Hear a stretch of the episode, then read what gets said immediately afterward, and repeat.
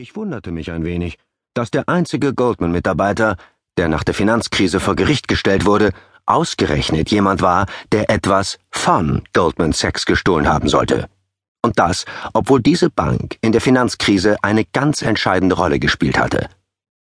Noch mehr wunderte ich mich, als die Staatsanwaltschaft den russischen Programmierer vor Prozessbeginn nicht gegen eine Kaution auf freien Fuß setzte, weil sie behauptete, die Programme von Goldman Sachs ließen sich zur Manipulation der Märkte missbrauchen, wenn sie in die falschen Hände gerieten.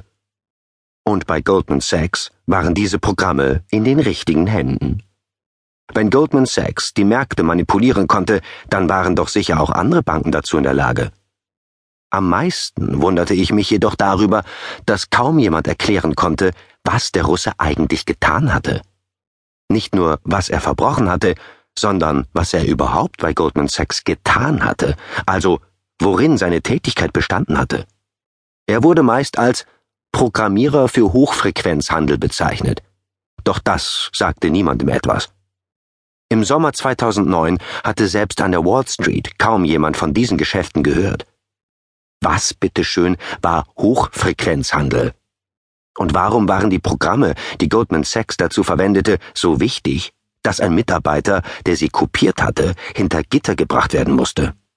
Warum waren diese Programme derart wertvoll und gefährlich für die Finanzmärkte?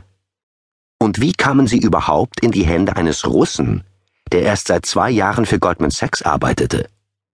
Also machte ich mich auf die Suche nach Leuten, die mir diese Fragen beantworten konnten.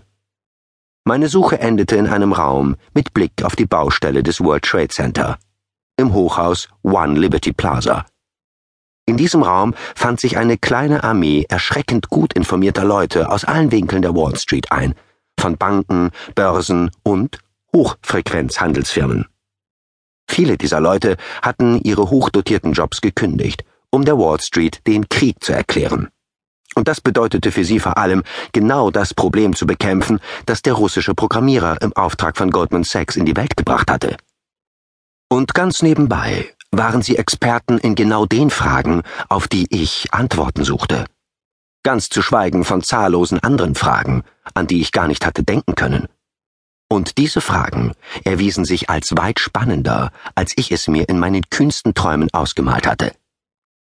Zu Beginn meiner Laufbahn hatte ich mich kaum für die Börse interessiert, auch wenn ich wie die meisten anderen Menschen gern dabei zusah, wie sie boomte und wieder abstürzte.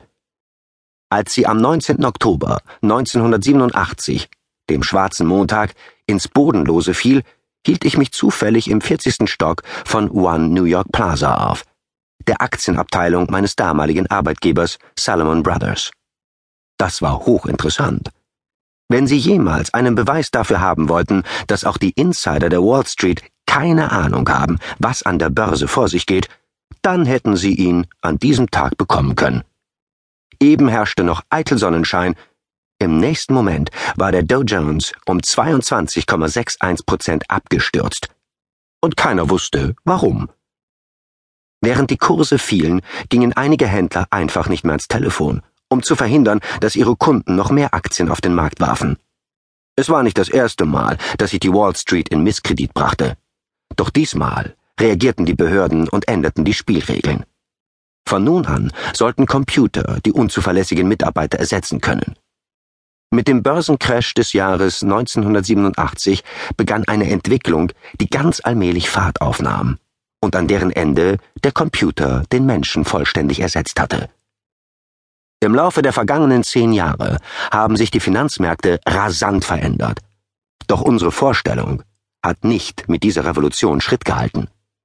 Die meisten Menschen denken beim Stichwort Börse nach wie vor an Bildschirme mit Kurstickern und an das Börsenparkett mit fuchtelnden und schreienden Alphamännchen.